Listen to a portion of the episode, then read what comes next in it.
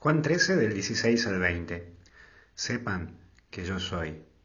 Por eso el primer punto es servir, y es esta la clave. Para servir, servir. Y es en el servicio al otro donde uno descubre el para qué está uno en esta vida. Es lo que concretiza tu vivir y es lo que entusiasma tu vivir.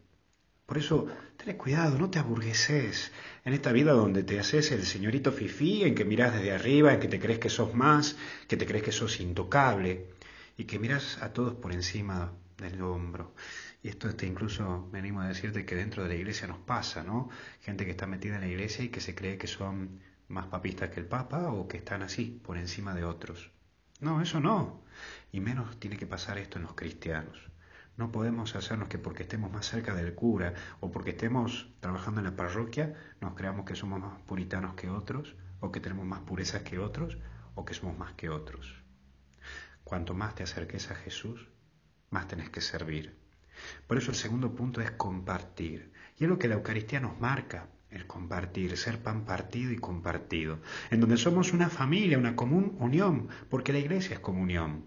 Compartir tu vida con el otro y desde ese compartir sentirte un servidor del otro, para que ambos crezcan. Servicio y comunión, servicio y compartir, partir mi vida con el otro desde el servicio.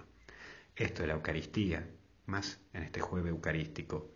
Por eso, un punto clave, recibir. Es el Espíritu Santo quien mueve y que te mueve hacia los demás. Es el Santo Espíritu que te recibe y que te ayuda a recibir.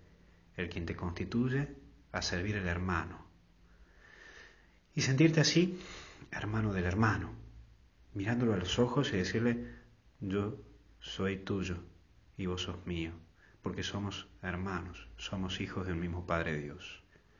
No dejes de luchar y de servir luchando, pues la clave es llevar a Dios sabiéndote que sos vos de Dios. Ánimo y fuerza, hay que seguir y enfrentarla esta vida, sirviendo, alegrando y entusiasmando. Que Dios te bendiga en el nombre del Padre, Hijo y Espíritu Santo. Nos vemos.